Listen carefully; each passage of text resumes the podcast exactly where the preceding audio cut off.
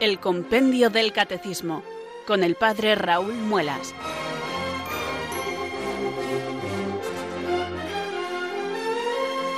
Muy buenas tardes, queridos oyentes de Radio María. Son las 4, las 3 en Canarias. Aquí comienza una nueva edición del programa El Compendio del Catecismo de la Iglesia Católica. Reciban desde Talavera de la Reina un saludo muy cordial del Padre Raúl Muelas, que un día más les habla desde estos micrófonos de Radio María, la radio de la Virgen, la fuerza de la esperanza. Sed todos bienvenidos.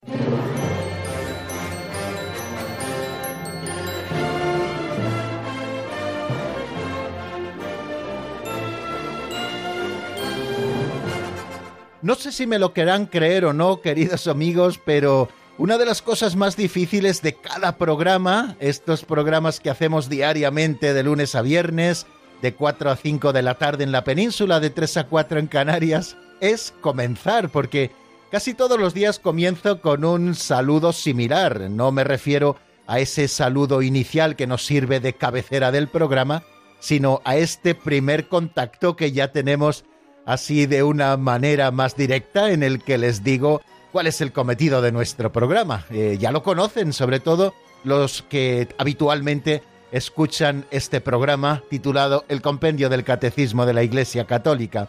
Lo que hacemos es, en definitiva, abrir este subsidio que contiene la fe católica, que nos regaló en el año 2005 el Papa Benedicto XVI, lo abrimos juntos y en él buscamos la doctrina católica tal y como nos la va presentando de una manera sistemática este libro. Está dividido en cuatro partes. Una primera parte que nos habla de la fe, de la les credendi, de lo que tenemos que creer. Una primera parte que ya hemos estudiado en los 177 primeros programas que desarrollamos juntos en la temporada pasada.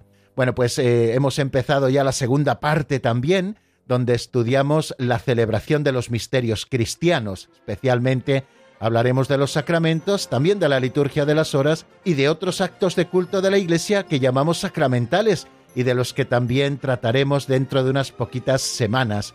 Bueno, pues eh, en eso estamos. Luego hay una tercera parte que nos habla de la vida en Cristo, que son los mandamientos de la ley de Dios, esa nueva vida en Cristo que nos lleva a cumplir la ley de Dios, buscando en ella siempre la voluntad del Padre Eterno para cumplir nosotros lo que Cristo buscó siempre e hizo, que fue la obediencia total a la voluntad del Padre, y luego una cuarta parte con la que termina el compendio del catecismo y con la que termina también el catecismo mayor de la Iglesia, que trata de la oración cristiana y especialmente dedicaremos tiempo cuando llegue el momento a explicar cada una de las peticiones del Padre nuestro.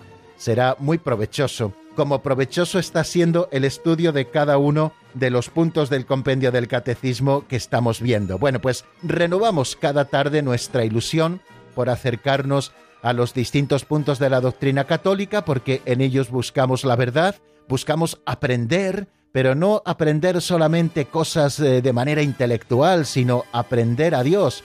Y al final eh, podríamos decir aprehender, o sea, que Dios entre dentro de nosotros precisamente con las verdades que Él nos ha revelado y que la Iglesia Madre nos enseña, el misterio de Dios, el misterio salvador de Dios, cómo Dios lo ha ido desarrollando a lo largo de la historia y cómo llega hasta nosotros hoy esta salvación. Estamos en la etapa de la economía sacramental, ese tiempo en el que la salvación nos llega a nosotros a través de los sacramentos de la Iglesia, esos signos sensibles instituidos por Cristo que nos comunican la gracia, que han sido entregados a la Iglesia y que se realizan a través de signos y palabras, signos que significan verdaderamente aquello que nos entregan. Bueno, pues estamos imbuidos en el estudio de esta economía sacramental y lo estamos haciendo con toda ilusión, viendo esos conceptos generales referidos a la liturgia, que es la celebración del misterio cristiano.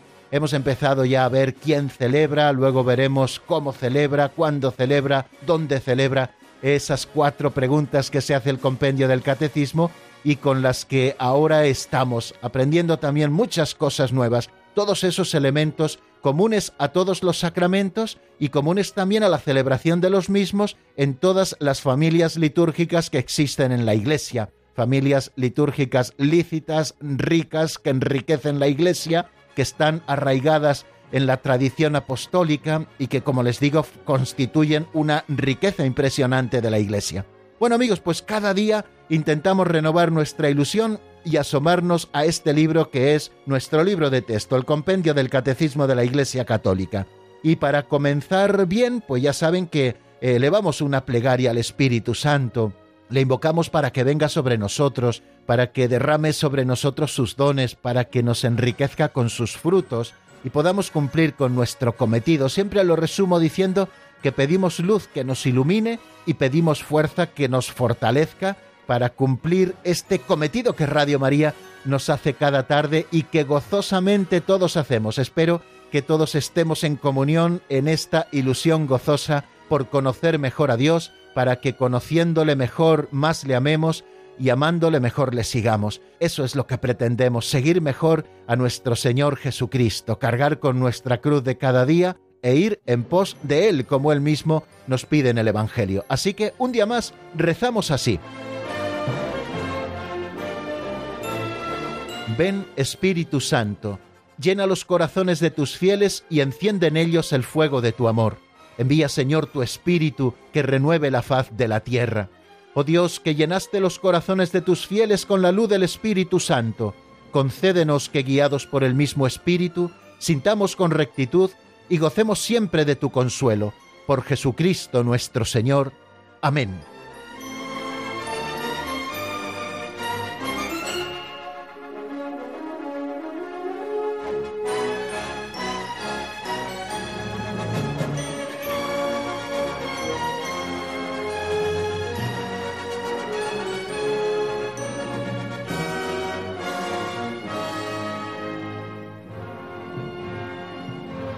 Bien amigos, y una vez que hemos hecho lo más difícil y a la vez también lo más importante, que es encomendarnos al Espíritu Santo, lo más difícil no es esto, lo más difícil es comenzar a rodar el programa y lo más importante es esa oración que hacemos para que el Espíritu Santo nos ilumine, vamos a dar paso a este segundo momento que titulamos Pinceladas de Sabiduría. Son nuestro aperitivo catequético.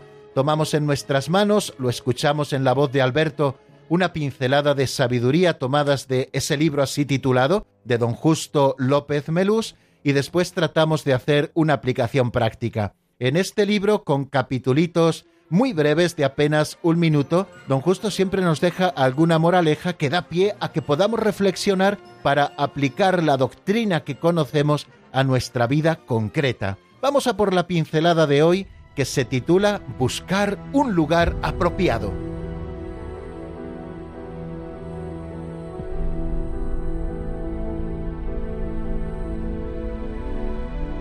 Buscar el lugar adecuado. No busques a Jesús en el altar si estás enemistado con tu hermano. Deja tu ofrenda y sana primero tu corazón. No busques a Dios en lugares santos, si donde lo has perdido es en tu corazón. Búscalo en lugar apropiado. Solo allí lo podrás encontrar. Un vecino encontró a Arsenio, cuando éste buscaba algo de rodillas. ¿Qué buscas? Mi llave. He perdido mi llave y arrodillados los dos se pusieron a buscarla. Al cabo de un rato de buscarla inútilmente, dijo el vecino Pero, ¿dónde la perdiste? En aquel rincón. Santo Dios, y entonces, ¿por qué la buscas aquí? Es que aquí hay más luz.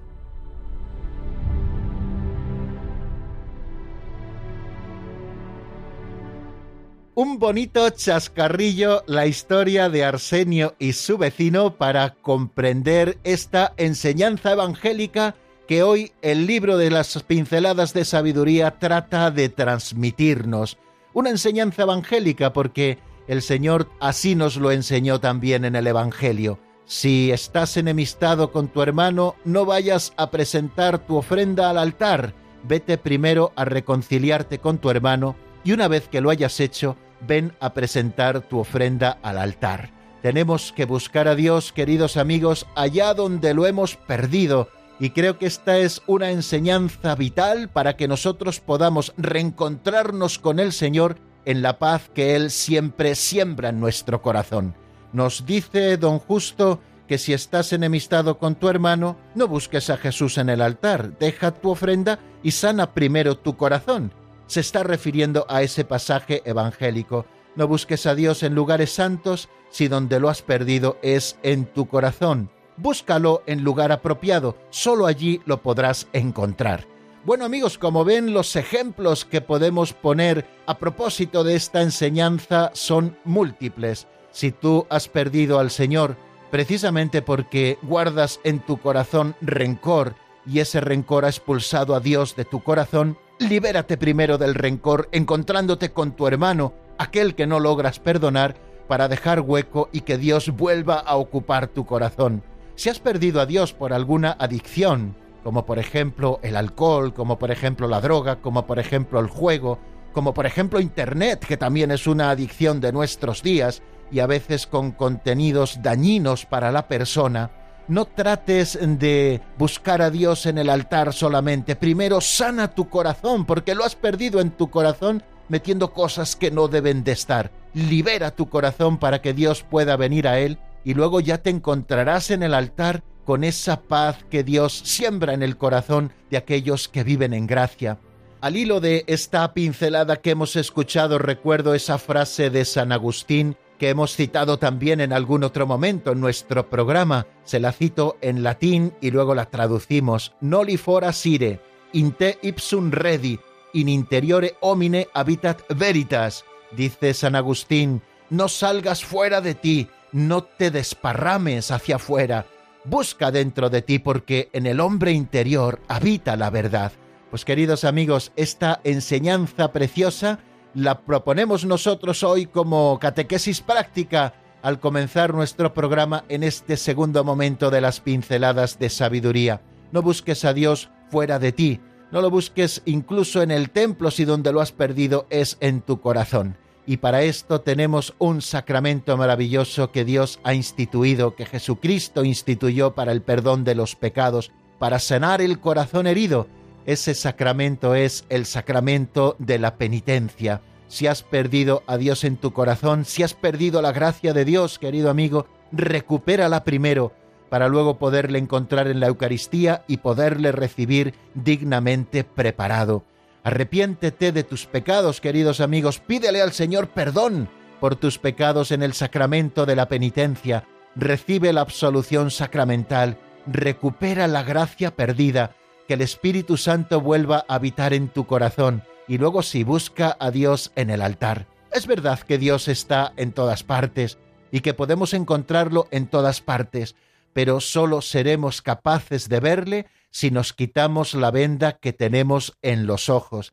Y esa venda en cada uno es diferente. Cada uno debe saber cuál es la venda que le tapa los ojos y que le impide ver a Dios. ¿Has perdido a Dios por tu pereza? porque has empezado a dejar de rezar, has empezado a dejar de ir a misa, has dejado de tener trato con las personas que te acercaban a Dios en el ámbito de tu parroquia, en el ámbito de tu movimiento, pues amigo, sacúdete la pereza, sé diligente, recupera el hábito de oración, frecuenta los sacramentos, vuelve a la Santa Misa dominical y de fiestas de guardar, y si es posible, vive la misa también cada día. Reza cada día delante del Santísimo Sacramento si es posible, y si no, busca en tu cuarto un lugar escondido donde puedas retirarte con Dios. Abre la Sagrada Escritura, lee la palabra de Dios, que ésta ilumine tu corazón. Te habrás quitado la venda si sacudes esa pereza. Vuelve a frecuentar esos lugares que te acercaban a Dios, aunque a veces sean un poco exigentes, como puede ser el ámbito de tu parroquia, como puede ser el ámbito de tu movimiento. Busca un sacerdote que te ayude en este encuentro con Dios y en esta vida espiritual, que a veces también tiene sus dificultades y en las que nos encontramos perdidos. Busca esa mano amiga que te guíe también por los caminos del Señor. Creo que esta enseñanza es importante. No busques en otro lugar porque allí hay más luz. Busca donde has perdido y allí donde has perdido encontrarás lo que has perdido y después ya podrás trasladarte al lugar de la luz para disfrutar de aquello que has perdido. Espero, queridos amigos, que en estas ideas un poco desgabazadas que en esta tarde les dejo al hilo de lo que hemos escuchado en la pincelada, podamos encontrar todos un poquito de luz para buscar a Dios allá donde lo hemos perdido, porque si lo encontramos allí, podremos disfrutarle en todas partes, porque se nos habrá caído la venda de los ojos y podremos mirar con los ojos de la fe.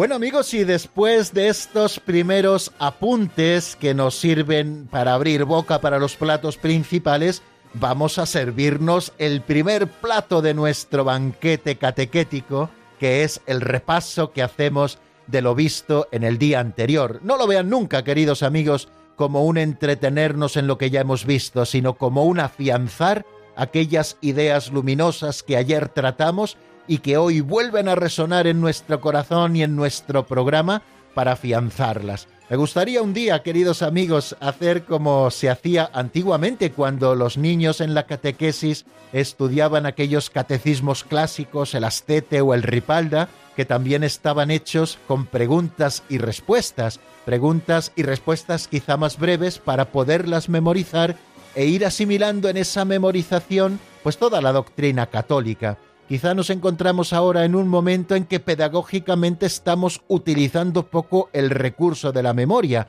Y permítanme que les confiese mi opinión. Yo pienso que aquello que no somos capaces de aprender de memoria, al menos en sus bases fundamentales, al final nunca pasará a formar parte de nuestro patrimonio. Estudiar, queridos amigos, no es leer un texto y comprenderlo. Estudiar es algo más, es leer un texto, comprenderlo, desgabazarlo, subrayar las ideas principales y después memorizarlas. Bueno, nosotros no hacemos un estudio tan pormenorizado, porque luego no tenemos que examinarnos como los estudiantes, pero sí que tratamos de acercarnos lo más posible a lo que es el estudio, leer un texto, comprenderlo, desgabazarlo un poquito, señalar las ideas principales y luego al día siguiente repasarlo para que se fijen en nuestra memoria esas ideas luminosas que nos ofrece el compendio del catecismo y que tanto bien nos hacen a todos. Pues vamos amigos, si les parece, a abordar lo que vimos en el día de ayer.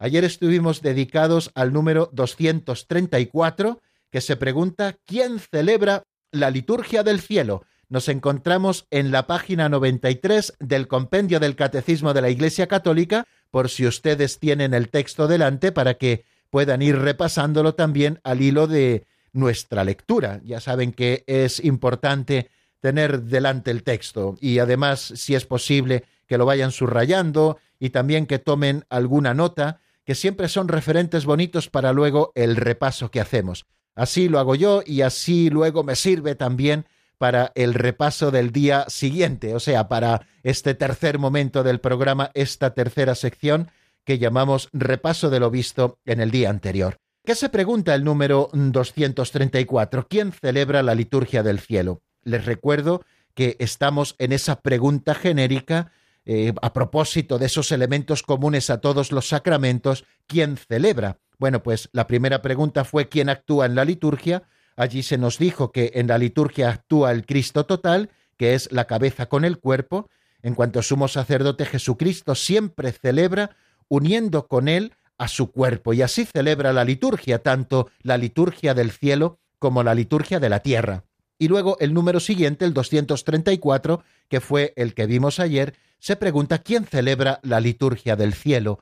Y nos dice ese número que la liturgia del cielo la celebran los ángeles, los santos de la antigua y de la nueva alianza, en particular la Madre de Dios, los apóstoles, los mártires, y una muchedumbre inmensa que nadie podría contar de toda nación, razas, pueblos y lenguas.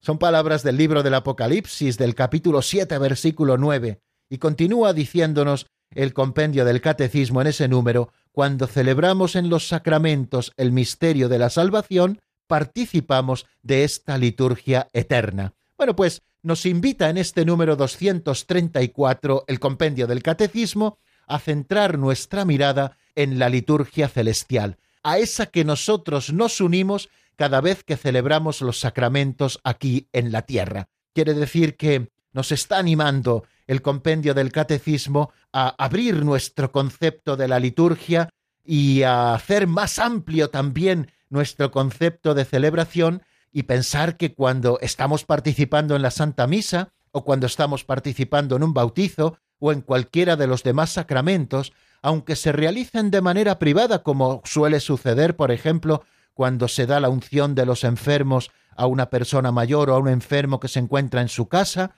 a lo sumo está presente la familia del enfermo, bueno, pues aunque se haga privadamente, tenemos que abrir nuestras entendederas para saber que no solamente están presentes en esa celebración aquellos que físicamente están allí, sino que estamos uniéndonos con la celebración de ese sacramento a esa liturgia del cielo y con nosotros está la Iglesia de la tierra, pero también está la Iglesia del cielo, que son los que celebran esa liturgia del cielo.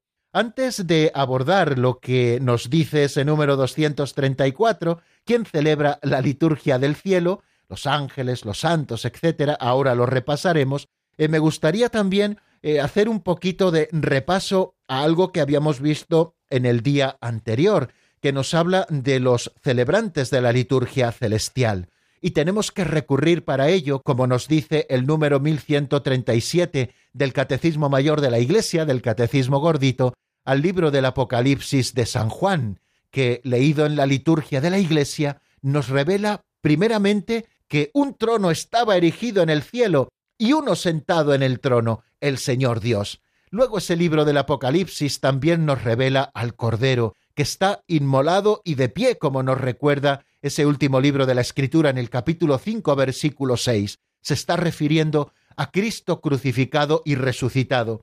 Eso significa el Cordero, que está inmolado, es decir, que tiene todos los signos de su pasión, ha sido degollado, ha sido sacrificado, pero que está de pie, quiere decir que ha resucitado, que ha recobrado la vida, y ese Cordero inmolado y de pie representa a Cristo crucificado y resucitado que es el único sumo sacerdote del santuario verdadero, el único sumo sacerdote de la nueva y eterna alianza, el mismo que ofrece y que es ofrecido, que da y que es dado, con esa expresión de la liturgia bizantina. Y por último, revela el libro del Apocalipsis en el capítulo 22 el río de agua viva que brota del trono de Dios y del Cordero. ¿Recuerdan cuando decíamos aquello que el Espíritu Santo procede del Padre y del Hijo? ese río de agua viva que brota del trono de Dios, es decir, del Padre, y del Cordero, es decir, del Hijo, eh, el Espíritu Santo nos ha sido entregado por el Padre y el Hijo, se nos presenta también en el Apocalipsis al Espíritu Santo allí presente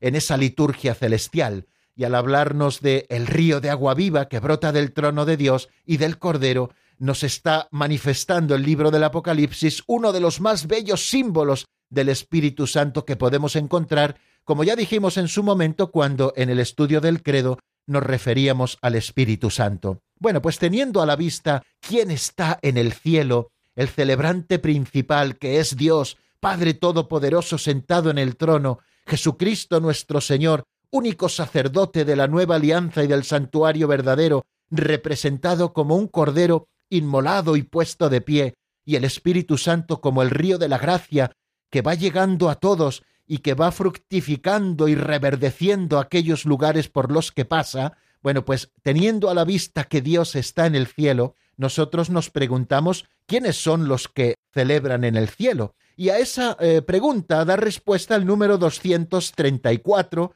como ayer veíamos detenidamente. ¿Quién celebra la liturgia del cielo? Bueno, pues la Iglesia celeste, los que habitan en el cielo. Ya sabemos que el cielo no es un lugar, sino que es un estado de los bienaventurados, el estado de la visión beatífica de ser felices con Dios por toda la eternidad, de que nuestro corazón esté plenamente conforme con su voluntad y de que estemos plenamente gozosos, sin ningún ápice de tristeza por estar en la presencia de Dios. Así viviremos toda la eternidad y a eso es lo que llamamos el cielo. Bueno, pues esa liturgia del cielo nos dice el compendio del catecismo, la celebran en primer lugar los ángeles, Si nosotros atendemos a lo que nos dice el Catecismo Mayor de la Iglesia al referirse también a esto, nos dice que participan las potencias celestiales. Usa esa otra expresión, ¿no? Y es que eh, tenemos que tener a la vista que al hablar de potencias celestiales nos estamos refiriendo a todas las jerarquías angélicas. Ya ayer les recordaba que sabemos poquito de angelología y que quizá tendríamos que profundizar mucho más en ella, empezando por este que les habla. Eh, sabemos poco aquello que dijimos a propósito de lo que la fe de la Iglesia nos dice cuando hablamos de que Dios es creador de las cosas invisibles, y entre esas cosas invisibles hablamos de los ángeles, espíritus puros celestiales que viven en la presencia de Dios y que también reciben encargos de Dios para que se cumplan en los hombres, eh, especialmente esos ángeles de la guarda, los ángeles custodios que están para guardarnos en nuestros caminos, como su mismo nombre indica, o los arcángeles que son enviados para misiones especiales por el Señor. Fijaros cómo se ha enriquecido el prefacio de la misa en la nueva traducción de esta edición que estamos utilizando actualmente, que ya no habla solo de los ángeles y los arcángeles, sino que habla también de los querubines y serafines, de las potestades celestiales. Bueno, pues eh, nos está hablando de esas potestades celestes, de los ángeles, que también forman parte de esa iglesia celestial que está alabando continuamente a Dios y que participan en el servicio y en la alabanza a Dios y también en la realización de sus designios. Pues en la liturgia del cielo celebran los ángeles, celebran también los santos, y aquí nos hace una indicación precisa, los de la antigua y los de la nueva alianza. Fijaros cómo cuando el Apocalipsis nos habla de que los servidores de la antigua y de la nueva alianza están también participando de ese servicio de alabanza a Dios, habla de los veinticuatro ancianos. Al hablar de los veinticuatro ancianos, se está refiriendo a los doce fundamentos del pueblo de Israel, a los doce patriarcas, las doce tribus de Israel, y se está refiriendo también a los doce apóstoles, fundamento de la Iglesia, ¿no? Por eso participan en este servicio de alabanza a Dios y de realización de su designio los santos de la antigua alianza, Abraham, Isaac, Jacob, eh, los santos patriarcas, que fueron los depositarios de las promesas y que aguardaban en el lugar de los muertos a que Jesucristo bajase a ese lugar, al seno de Abraham, al Seol, al Hades, como decían también los griegos, al lugar de los muertos para ser liberados y poder gozar eternamente, porque habían sido justos de esa gloria de Dios que sólo Jesucristo podría traernos. Bueno, pues nos habla de que celebran la liturgia del cielo los santos de la antigua y de la nueva alianza. Y al hablarnos de los santos de la nueva alianza, eh, especifica de alguna manera, por su importancia y por la importancia que tienen para nosotros también la Iglesia terrestre, en primer lugar, la Madre de Dios, como la toda santa, la panaglia, como la llaman nuestros hermanos orientales, ¿no? La toda santa, la llena de gracia, la más santa de todas, la criatura más perfecta, aquella que fue preservada de todo pecado, tanto personal como del pecado original, desde el mismo instante de su concepción, la que mejor ha encarnado en su vida la vida de Cristo Jesús, la que ha sabido reproducir en su corazón las actitudes y sentimientos del corazón de Cristo, la Madre de Dios y Madre nuestra, que por ese lugar que ocupa especial en la historia de la salvación, tiene también una misión especialísima tanto en el cielo como en la tierra. Por eso, al hablar de quién celebra la liturgia del cielo, eh, especifica en primer lugar, eh, en cuanto a esos santos de la nueva alianza, a la Madre de Dios. Pero también nos habla de los apóstoles, con los que nosotros engarzamos y que son fundamento de la Iglesia, que recuerden que la Iglesia es apostólica por esas tres razones que decíamos en su momento y que no vamos a recordar en este para no alargarnos demasiado. Y también los mártires, a los que la Iglesia ha venerado siempre con especial cariño, porque ellos han sido los valientes que han sido capaces de testimoniar a Cristo hasta el derramamiento de su sangre y luego nos habla de una muchedumbre inmensa que nadie podría contar, de toda nación, razas, pueblos y lenguas, tal y como nos lo describe el libro del Apocalipsis en el capítulo 7, ¿no? Son todos esos santos que han existido y que existirán si Dios quiere, porque el fin de la Iglesia es la santidad, a los que celebramos el día 1 de noviembre. Muchos de ellos están canonizados por la Iglesia, otros quizá no lo estén nunca, pero no quieren decir que no estén en el cielo, sino que forman parte de esa muchedumbre inmensa que nadie podría contar, que son los santos, que vienen de toda nación, de todas las razas, de todos los pueblos y de todas las lenguas, y que celebran también la liturgia del cielo. Esa liturgia del cielo que dice San Agustín, donde todo es amén et aleluya, esas dos palabras que utilizamos también tanto en la liturgia de la tierra, el amén con el que concluimos todas las oraciones, o el aleluya que también recitamos, sobre todo en el tiempo pascual, pero también los otros días, salvo en el tiempo de cuaresma, recitamos el aleluya como ese signo de alegría de estar en la presencia y en la comunión con Dios. Bueno, pues cuando nosotros celebramos los sacramentos de la tierra, cuando celebramos en los sacramentos ese misterio de la salvación que se nos entrega en ellos, nosotros estamos participando de esa liturgia eterna. Queridos amigos, cada vez que participemos en un sacramento, no nos olvidemos que nos estamos uniendo a esa liturgia que se celebra por toda la eternidad en el cielo. Hasta aquí, queridos amigos, el repaso de lo que vimos en nuestro último programa y ahora, antes de pasar adelante, hacia los nuevos números que se abren para nosotros, voy a ofrecerles un tema de Bethsaida titulado Bautismo, que está sacado del álbum Señor, óyenos, y que será el tema que nos sirva para reflexionar en lo que hemos dicho y para tomar impulso para seguir estudiando el compendio del catecismo.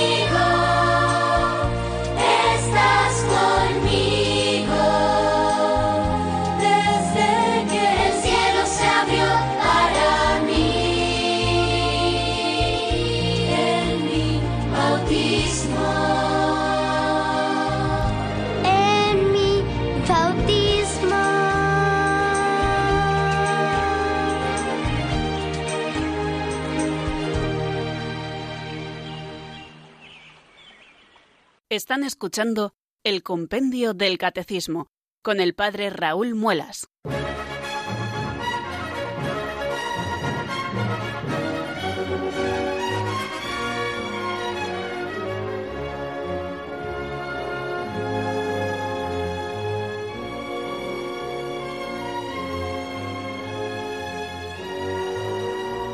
Continuamos, queridos amigos, en la sintonía de Radio María. Estamos en el compendio del Catecismo y aprovecho para saludar nuevamente a los oyentes que a lo largo de estos minutos previos se han ido incorporando a nuestra sintonía. Les recuerdo que soy el Padre Raúl Muelas, que como cada tarde desde Talavera de la Reina abro con ustedes el compendio del Catecismo para tratar de encontrar luz y explicarla juntos y disfrutar juntos, como les digo también, en algunas ocasiones de la doctrina católica. Vamos a seguir avanzando en el estudio del compendio del catecismo en este momento del programa en el que avanzamos materia. Seguimos en la pregunta ¿quién celebra? Ya saben que hay tres números dedicados a responder a esta pregunta ¿quién celebra? Estamos viendo los elementos comunes a todos los sacramentos. Hemos dicho quién actúa en la liturgia, que en la liturgia actúa el Cristo total, Hemos estado hablando y repasando largamente hace apenas unos minutos quién celebra la liturgia del cielo y ahora vamos a estudiar de qué modo la Iglesia en la tierra celebra la liturgia. Eh, vamos a atender bien a este número porque nos atañe de lleno y sobre todo nos abrirá el corazón a nuevos horizontes para la vivencia de los sacramentos y sobre todo de la Sagrada Eucaristía que celebramos todos los domingos y fiestas de guardar al menos e incluso todos los días para aquellos que puedan hacerlo y tengan oportunidad, siempre recomendabilísimo. Bueno, ¿de qué modo la Iglesia en la tierra celebra la liturgia? Vamos a escuchar la respuesta a este número 235 en la voz de Marta Jara.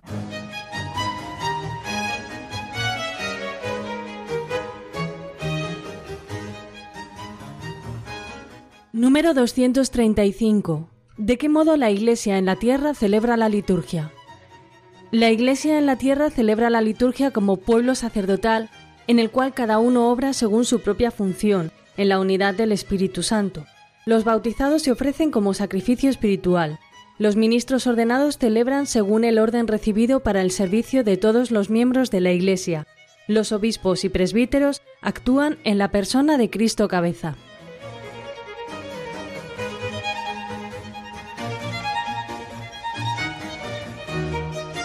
Bien, pues acabamos de escucharlo en la voz de Marta, eh, lo que nos dice como respuesta a esa pregunta de qué modo la Iglesia en la tierra celebra la liturgia. Hemos dicho que toda la Iglesia, unida a Cristo, que es su cabeza y es el sumo sacerdote, y Cristo uniendo consigo a la Iglesia, celebra los sagrados misterios, tanto en la liturgia celeste como en la liturgia terrena. Pues ahora centramos nuestra atención en la liturgia terrena con esta explicación que nos da el 235 la Iglesia en la tierra celebra la liturgia como pueblo sacerdotal en el cual cada uno obra según su propia función, en la unidad del Espíritu Santo. Los bautizados se ofrecen como sacrificio espiritual. Los ministros ordenados celebran según el orden recibido para el servicio de todos los miembros de la Iglesia. Los obispos y presbíteros actúan en la persona de Cristo cabeza. Bueno, de una manera muy compendiada, nos está mostrando de una manera también clara todo el misterio de la celebración en la tierra de la Sagrada Liturgia. En primer lugar, ¿quién celebra en la tierra la liturgia? ¿no? Y nos dice que la Iglesia en la tierra celebra la liturgia como pueblo sacerdotal en el cual cada uno obra según su función en la unidad del Espíritu Santo. No sé si recuerdan un canto muy conocido que se suele utilizar a veces como canto de entrada en grandes celebraciones solemnes, pueblo de reyes, asamblea santa, pueblo sacerdotal. Bueno, por el bautismo así nos ha constituido el Señor en un pueblo sacerdotal que ofrece su vida, su sacrificio a Dios por ese sacerdocio común de los fieles. Y dentro de este pueblo sacerdotal, decíamos, cuando hablábamos también de los ministros sagrados, Dios escoge a hombres de este pueblo para que participen de su sagrada misión. Bueno, pues unos como ministros sagrados presidiendo los sacramentos, otros como pueblo sacerdotal participando y ofreciéndose en cada sacramento, todos juntos como pueblo sacerdotal somos los que celebramos. El Catecismo Mayor de la Iglesia lo explica con una expresión todavía más clara. Es toda la comunidad, el cuerpo de Cristo unido a su cabeza, quien celebra. Yo creo que podemos encontrar luz para entender esto que se nos quiere expresar en dos textos del Concilio Vaticano II, del documento Sacrosantum Concilium, en el número 26, se nos dice, las acciones litúrgicas no son acciones privadas, sino celebraciones de la Iglesia, que es sacramento de unidad. Esto es pueblo santo, congregado y ordenado bajo la dirección de los obispos. Por tanto, pertenecen a todo el cuerpo de la Iglesia, influyen en él y lo manifiestan pero afectan a cada miembro de este cuerpo de manera diferente según la diversidad de órdenes, funciones y participación actual. Bueno, pues una primera cosa que ha de quedarnos clara es que es toda la comunidad, el cuerpo de Cristo unido a su cabeza, quien celebra la liturgia. Ya lo hemos dicho en algún momento, ¿no? Tenemos que superar visiones en las cuales decimos, ¿quién celebra? Pues el sacerdote que está allí en el altar. Nosotros venimos a ver qué nos echan, ¿no? Como el que va a ver una película paga su entrada en el cine, a ver qué me ponen, ¿no? Bueno, pues no se trata de esto en la liturgia. Por eso eh, la expresión oír misa ya no se utiliza, sino que utilizamos mucho más la expresión participar en la Santa Misa, es decir, tomar parte activa, cada uno según el don que ha recibido y según su propio estado de vida y su propio ministerio dentro de la Iglesia. Los bautizados como pueblo sacerdotal por el sacerdocio común participan en la Sagrada Eucaristía, tal y como nos dice ese número 235, los bautizados se ofrecen como sacrificio espiritual, los ministros ordenados celebran según el orden recibido para el servicio de todos los miembros de la Iglesia, y luego nos dice eso de que los obispos y presbíteros que tienen el sacerdocio actúan en la persona de Cristo cabeza. Los obispos tienen la plenitud del sacerdocio y los presbíteros tienen el segundo grado del sacerdocio para colaborar como sacerdotes con los obispos, ¿no? Con los obispos. Bien, y luego hay otro número en Sacrosantum Concilium número 27 que dice lo siguiente: siempre que los ritos, según la naturaleza propia de cada uno, admitan una celebración común con asistencia y participación activa de los fieles, hay que inculcar que ésta debe ser preferida en cuanto sea posible a una celebración individual y casi privada. Por eso la Iglesia prefiere que en la celebración de los sacramentos, siempre que sea posible, haya participación del pueblo, que no baste solo con celebraciones privadas para una persona en concreto, para una familia en concreto, sino que siempre que se celebren los sacramentos se hagan de manera pública, puesto que son oración pública de la Iglesia, son sagrada liturgia, donde se manifiesta toda la Iglesia y donde toda la Iglesia, unida a Cristo, eleva su oración al Padre y del Padre por el Espíritu Santo, por Cristo también, recibe las gracias necesarias para poder vivir.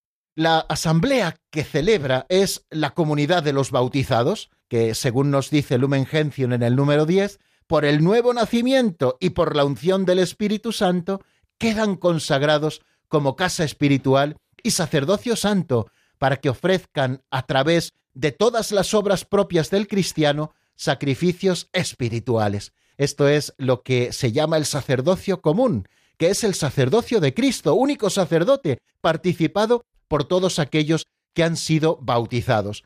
Por eso nos dice esa frase también traída el número 235. Los bautizados se ofrecen como sacrificio espiritual, porque han quedado consagrados como casa espiritual y sacerdocio santo para que ofrezcan, como nos dice Lumen Gentium y les he comentado antes, a través de todas las obras propias del cristiano, sacrificios espirituales. Quiere decir que los fieles que asisten a la Santa Misa, aunque no tengan un ministerio concreto en la liturgia de lecturas, de acólitos, o el ministerio del canto, o el ministerio de las moniciones, pues todos están formando parte activa de esa liturgia como pueblo sacerdotal que somos. La Iglesia Madre nos dice Sacrosantum Concilium, desea ardientemente que se lleve a todos los fieles aquella participación plena, consciente y activa en las celebraciones litúrgicas que exige la naturaleza de la liturgia misma y a la cual tiene derecho y obligación en virtud del bautismo, el pueblo cristiano, linaje escogido, sacerdocio real, nación santa, pueblo adquirido, citando la primera carta de San Pedro en el capítulo 2, versículo 9, y citando también esa primera carta de San Pedro en los versículos 4 y 5 del capítulo 2. O sea que la Iglesia Madre desea una participación ardiente, activa, consciente de cada uno de los fieles en cada una de las celebraciones litúrgicas. ¿Qué importancia tiene, queridos amigos, que podamos formarnos también en estos rudimentos o en estos fundamentos al menos de la Sagrada Liturgia, para que nuestra participación sea cada vez más consciente y más activa en la Santa Misa? La participación no solo consiste en hacer cosas, parece que todos tenemos que hacer algo, y tú no llevas nada en el ofertorio, pues parece que no has participado en la Santa Misa. No, la participación va mucho más allá de la materialidad de las cosas que cada uno de nosotros, según nuestro ministerio, podamos hacer en la Santa Misa. Todos, como pueblo sacerdotal, como asamblea santa constituida por el Espíritu Santo, unido a nuestra cabeza que es Cristo, estamos celebrando.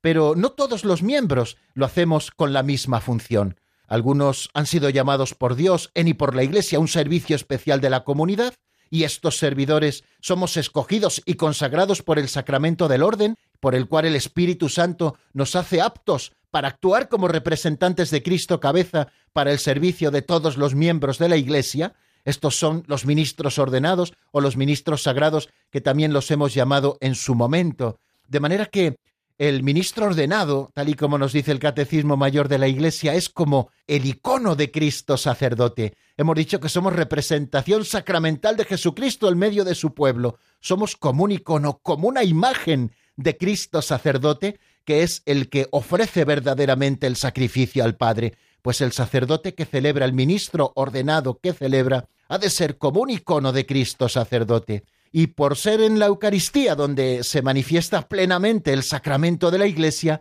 es también en la presidencia de la Eucaristía donde el ministerio del obispo como eh, sacerdote que ha recibido ese regalo del sacerdocio en su grado pleno, aparece en primer lugar y en comunión con él el de los presbíteros y también el de los diáconos. Bien amigos, y después de ver la participación de los ministros sagrados, los ministros ordenados en la liturgia de la tierra, vamos a detenernos un momento en nuestra palabra para escuchar un nuevo tema musical y descansar un poco de la palabra y que la música nos ayude a reflexionar sobre lo dicho. No les voy a dar hoy el número de teléfono, permítanme esta licencia porque me queda completar este número 235 que me interesa mucho dejar terminado hoy para comenzar mañana una nueva pregunta y no quisiera dejar eh, un tema que también tenemos que tratar a propósito de este número 235, que es la participación de los ministerios particulares de los fieles en la Sagrada Liturgia. Eso lo haremos después de la canción. Les ofrezco ahora un tema de Byron Ortiz titulado Enséñame, que está sacado del álbum En Espíritu y Verdad, y enseguida volvemos para ver esa participación de los fieles en los ministerios particulares no consagrados por el sacramento del orden.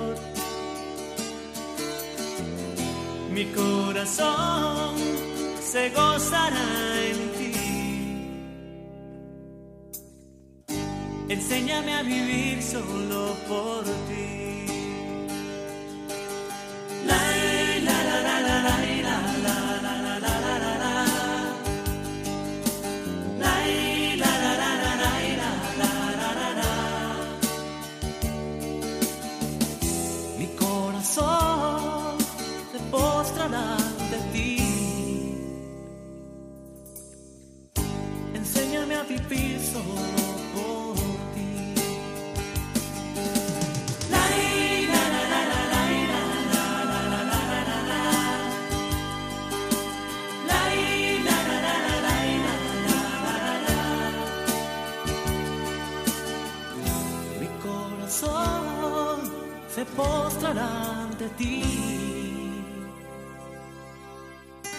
Enséñame a vivir solo por ti. Enséñame a pensar como tú piensas. Señor, yo quiero ser de ti.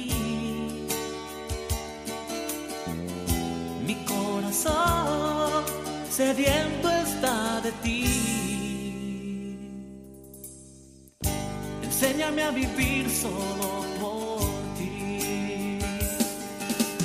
La, la, la, la, la, la, la, la,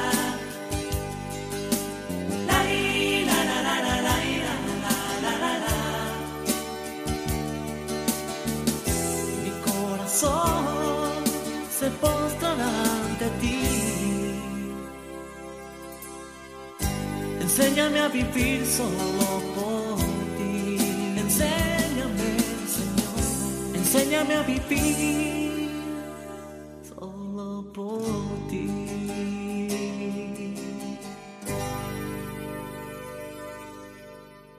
Están escuchando el Compendio del Catecismo con el Padre Raúl Muelas.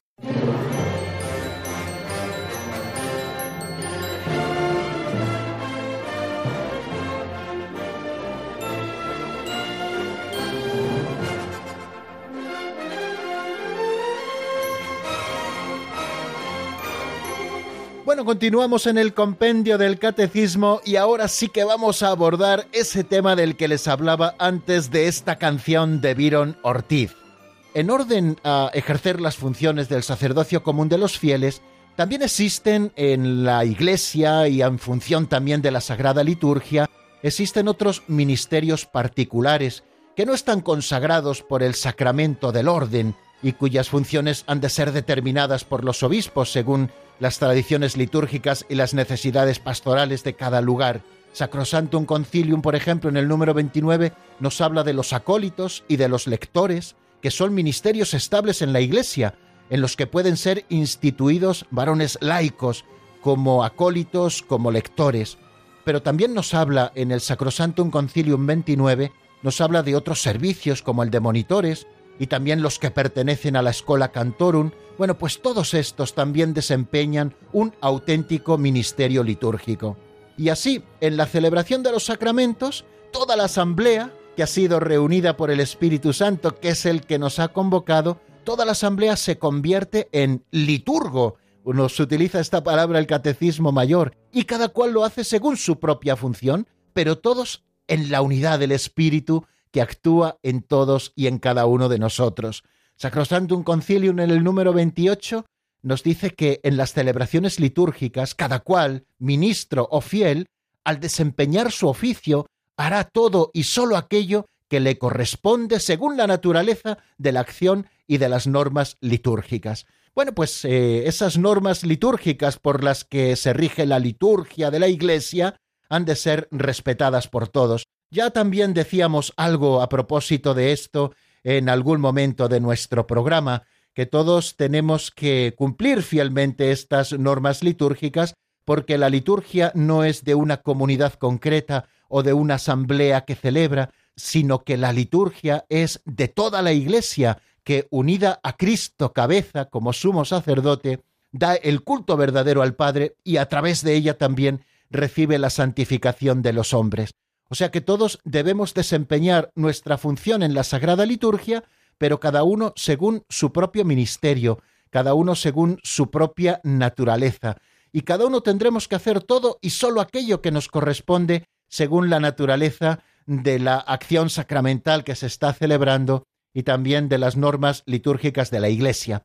No sé si han oído hablar de las rúbricas, queridos amigos. ¿Qué son las rúbricas? Bueno, pues las rúbricas son sencillamente pues unos pequeños textos en rojo que están en los libros litúrgicos, en los que se explica cómo se ha de proceder y quién es el que ha de proceder en cada momento en la celebración de la Sagrada Liturgia. Pues no nos queda tiempo para más. Ponemos el punto final a nuestro programa de hoy, a la edición del Compendio del Catecismo de la Iglesia Católica de este día y mañana, si Dios quiere, volveremos en el mismo lugar y a la misma hora, a las cuatro de la tarde en la península, a las tres en Canarias, para abrir de nuevo el Compendio del Catecismo y seguir buscando en él la doctrina católica. Permítanme, queridos amigos, que les envíe un fuerte abrazo y que les dé la bendición. La bendición de Dios Todopoderoso, Padre, Hijo y Espíritu Santo, descienda sobre vosotros y permanezca para siempre. Amén. Hasta mañana, si Dios quiere, amigos.